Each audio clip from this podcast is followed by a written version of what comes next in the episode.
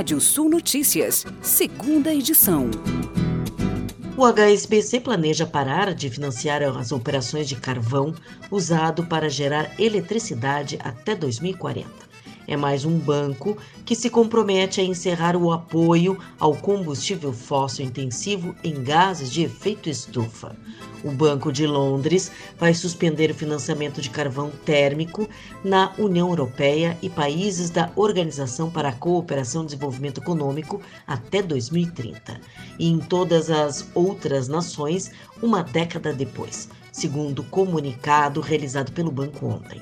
Clientes relacionados à fonte de energia devem divulgar planos de transição e aqueles que não estiverem em linha com a meta do HSBC de alcançar a neutralidade de carbono até metade do século não receberão novos financiamentos.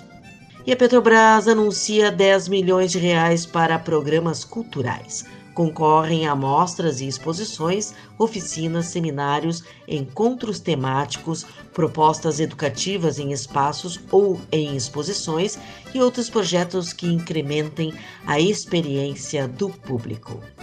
E a plataforma de e-commerce de itens de supermercado Chopper recebeu um aporte de mais de 170 milhões de reais após rodada de investimentos liderada pelo fundo GIC de Singapura. No total, recebido apenas em 2021, o Chopper já recebeu aporte de 290 milhões de reais. No começo de novembro, a startup fundada em 2015 anunciou que neutralizou suas emissões de carbono sendo a pioneira no setor de supermercados. O volume de vendas no Natal deve cair pelo segundo ano consecutivo em 2021, aponta um estudo da Confederação Nacional de Bens de Serviço e Turismo, CNC. A data comemorativa mais importante para o varejo brasileiro, responsável por 22% do total das vendas de dezembro na última década, deve movimentar 57,48 bilhões de reais. Descontada a inflação, esse montante significa queda de 2,6% em relação ao ano passado. Com o isolamento social, em 2020, o faturamento real já havia recuado 2,9% sobre a data do ano anterior. A reinauguração da unidade de negócios e supermercado da Cotrijal foi realizada na manhã de ontem em Santo Antônio do Planalto, no Rio Grande do Sul. O espaço foi totalmente remodelado e hoje conta com um mix de aproximadamente 9 mil itens, com destaque para a padaria, uma novidade em Santo Antônio do Planalto. A nova unidade de negócios de Santo Antônio conta com 358 metros quadrados, com local de atendimento ao produtor e balança em duas plataformas de pesagem. Já o novo supermercado possui 747 metros quadrados, com diferenciado mix de produtos. A unidade utiliza energia produzida por usina fotovoltaica que funciona em conjunto com a rede de concessionárias. A usina conta com 580 módulos distribuídos no solo em uma área de mais de 1.108 metros quadrados, junto à unidade. E a Associação de Produtores de Queijo Artesanal do Sudoeste do Paraná protocolou junto ao Instituto Nacional de Propriedade Industrial a solicitação da marca coletiva Queijo do Sudoeste para os queijos artesanais, também conhecidos como coloniais, produzidos na região. O protocolo foi registrado em 27 de novembro e a entidade aguarda avaliação e deferimento dos técnicos do INPI. Caso seja aprovado, a marca Queijo do Sudoeste poderá ser utilizada por queijarias da região, desde que sigam as especificações técnicas e de boas práticas relacionadas na solicitação feita ao Instituto. A entidade contou com aporte técnico do SEBRAE do Paraná desde a formalização da entidade, passando por capacitações e consultorias, elaboração e posicionamento da marca, até chegar ao protocolo do registro da marca coletiva. E o Pix atingiu um novo recorde de transações diárias desde que foi lançado, apontam dados do Banco Central.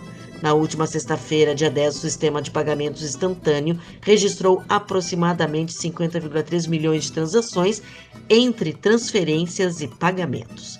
Até então, o número mais alto já havia sido visto em um único dia, cerca de 50 milhões em 5 de novembro.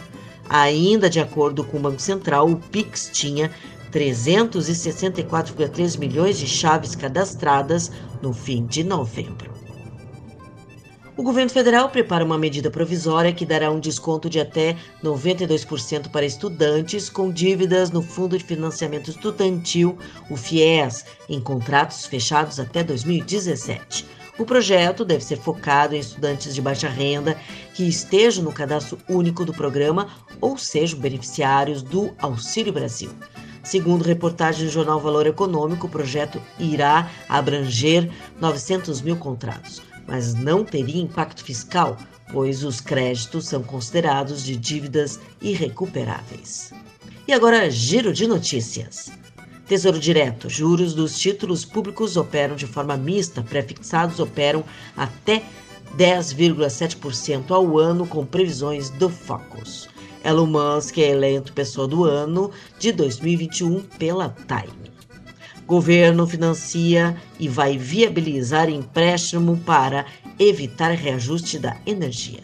Cristina Junqueira, cofundadora do Bank, entra para a lista de bilionárias da Forbes. Novas regras de importação da China preocupam fabricantes de alimentos e bebidas do Brasil. Magazine Luiza conclui a aquisição e diz que Cabum teve recorde de vendas mensais. Vale anuncia a venda de sua fatia da California Steel, Steel Industry por 400 milhões de dólares.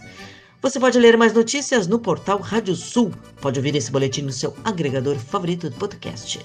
Eu, Kátia Desessar, volto amanhã às 8h30 da manhã no Rádio Sul Notícias, primeira edição. Previsão do tempo. Olá, ouvintes da Radiosul.net. Vamos começando com os dados da chuva dessa terça-feira no Rio Grande do Sul, segundo o Centro de Previsão de Tempo e Estudos Climáticos, o CPTEC. Tivemos aí entre 20 a 50 milímetros em pontos do sul e da fronteira com o Uruguai. Oeste campanha uma chuva de menor volume, entre 10 a 20 milímetros, até algumas áreas com, variando ali até entre 2 e 5 milímetros. No centro e nas missões também pouca chuva, entre 5 a 10 milímetros. Região metropolitana, vales e serra, volumes que oscilaram de 5 a 20 milímetros. E sem registro de chuva em pontos do norte e do noroeste. Na noite de hoje, a nebulosidade segue atuando desde o sudeste gaúcho, passando pelo leste, a faixa da a, a planície costeira, a costa gaúcha, o litoral e a serra. É, possibilidade de chuva nessas localidades, tem possibilidade de chuva em algumas áreas aí do sudeste, é, municípios aí é, da região entre o sul e o sudeste, sobretudo o litoral, e ainda entre a região metropolitana e a serra há possibilidade de alguma chuva na noite de hoje.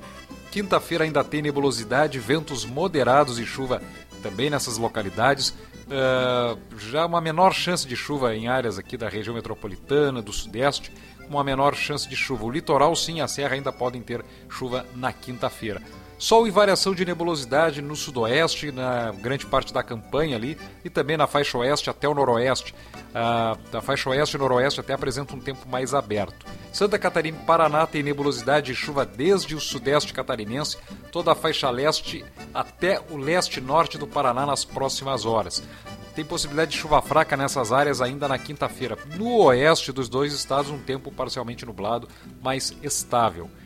Temperaturas nessa quinta-feira variando entre 18 e 31 graus em Santana do Livramento, fronteira com o Uruguai, entre 20 e 27 graus em Pelotas, entre 19 e 26 graus em Caxias do Sul, na Serra, em Ijuí, noroeste do estado, entre 21 e 32 graus, Porto Alegre variando entre 21 e 26, Florianópolis, capital catarinense, oscilando entre 24 e 27 graus, Pato Branco, sudoeste do Paraná, temperaturas entre 19 e 32 graus. Nascer do sol nessa é, quinta-feira em Porto Alegre às 5 horas e 18 minutos, o pôr do sol às 19 horas e 22 minutos. Mais informações do tempo na primeira edição da Rádio Sul Notícias nessa quinta-feira, 8 e meia da manhã. Até lá!